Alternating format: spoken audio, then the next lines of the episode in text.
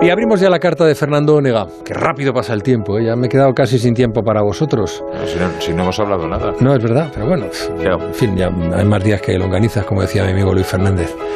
Em, la carta de Fernando Onega, ¿a quién se dirige? A las mujeres del gobierno, a las ministras encargadas de negociar con los representantes del sector del transporte. Buenas noches, Fernando Onega. Muy buenas noches, Juan Ramón, y buenas noches a los negociadoras del gobierno con los transportistas.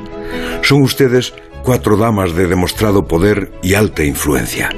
Las cito por orden alfabético. Nadia Calviño, la autoridad económica, María Jesús Montero, ama de llaves de las arcas públicas, María José Rayo, gran técnica, secretaria general de Transportes, y Raquel Sánchez, ministra del ramo, y el ramo es Movilidad y Agenda Urbana, para el vulgo ministra de Transportes. Me van a permitir ustedes un retrato imaginario del encuentro de ayer. A un lado, los fornidos hombres de la furgoneta y el tráiler, acostumbrados a interminables horas de carretera por la autopista y el puerto de montaña, comida de guerreros y cama en la cabina del camión.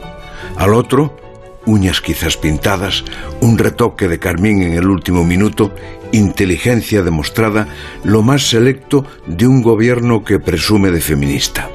Si quisieran, podrían usar sus armas de mujer. Como no quieren, usan las armas de su formación. Hablaron de hombre a hombre, pero hay algo que no se puede evitar porque es lo que retratan las fotos. A un lado estaban los machos del camión, al otro las damas de la gobernación.